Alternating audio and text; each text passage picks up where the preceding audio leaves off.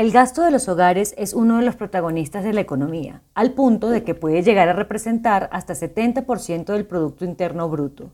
Por esta razón, aunque es una verdad de perogrullo hablar de que el bolsillo de los colombianos fue uno de los principales afectados por la pandemia, es una buena noticia la certificación que anunció ayer la Superintendencia Financiera con la que se confirmó que la tasa de usura para diciembre será de 26,19%, la más baja en casi una década.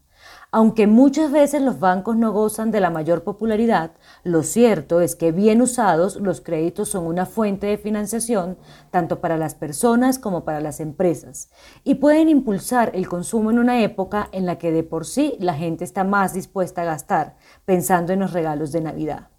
La usura para diciembre cayó 57 puntos básicos respecto a la de noviembre y perdió 197 puntos básicos frente a la tasa que estuvo vigente en enero. Si se hacen las cuentas desde las tasas que se han decidido durante 2020, la cifra ha caído en siete oportunidades. Así, los números empiezan a reflejar lo que en los momentos más duros de la pandemia se pedía, y era una transmisión más rápida de la política monetaria del Banco de la República a las tasas comerciales.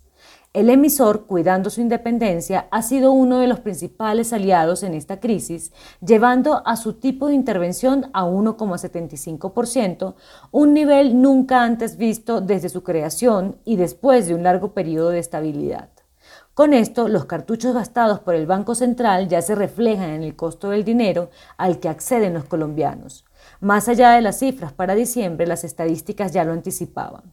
El informe especial que elabora la Superfinanciera en medio de esta coyuntura, cuya versión más reciente salió esta semana, mostraba cómo, con corte al 13 de noviembre, las tasas de interés promedio de las diferentes modalidades de crédito registraban una reducción frente al promedio de inicios de año y del periodo previo al aislamiento. Si se mira frente al 6 de marzo, la tarjeta de crédito de personas ha caído 262 puntos básicos.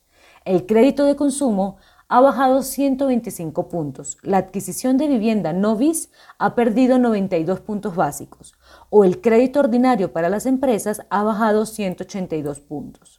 Las únicas tasas que crecen son las de la modalidad de microcrédito y por ello desde estas páginas hacemos un llamado de atención sobre este segmento, al que suelen acudir los trabajadores y empresarios más desprotegidos, como los agricultores o los independientes.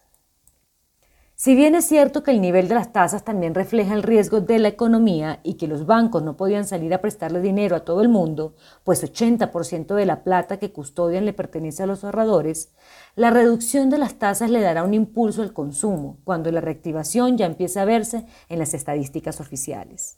BBVA calculó que en lo corrido de noviembre el consumo viene creciendo 13,7% y aunque parte de la explicación está en el día sin IVA, el segmento viene con un crecimiento sostenido desde que finalizó el aislamiento.